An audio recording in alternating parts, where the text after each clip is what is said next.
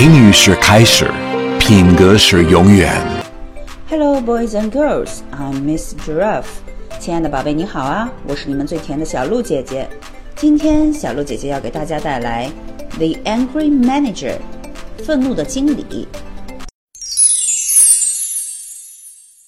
A manager entered his office and heard a strange high-pitched sound.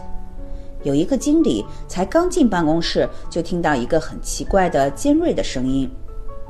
Before he even put down his briefcase, he rushed around to each department, trying to find out where that sound was coming from. 他连手上的公事包都没有放下，马上就开始跑到每一个部门，想找出这个难听的声音来源在哪里。He wanted to know who was responsible for that terrible sound, and he was determined that he was going to scold him when he found out. 他也准备把这个制造噪音的家伙好好的骂一顿。But no matter where he went, he heard the sound, but he couldn't discover its source. 不过，无论他去哪里，还是听到这个声音，找不到它的来源。 Finally, he gave up and he went back to his office. 到最后，他投降了，回到他的办公室。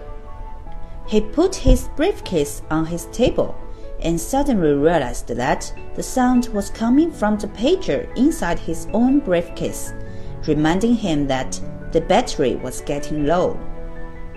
把公事包放在桌子上， 那个时候才发现，声音就是从他的公事包里面的呼叫器发出的，提醒他电池快用完了。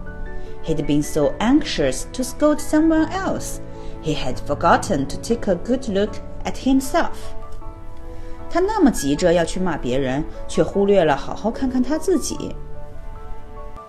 小故事大启示。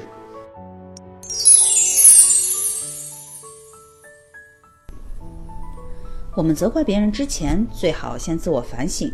很可能别人做错的原因，就是因为误会或是交代不清楚，也很可能我们会发现有比责怪别人更好的办法来达到目标。想要让宝贝习得更多品格力，请继续关注小鹿姐姐哦。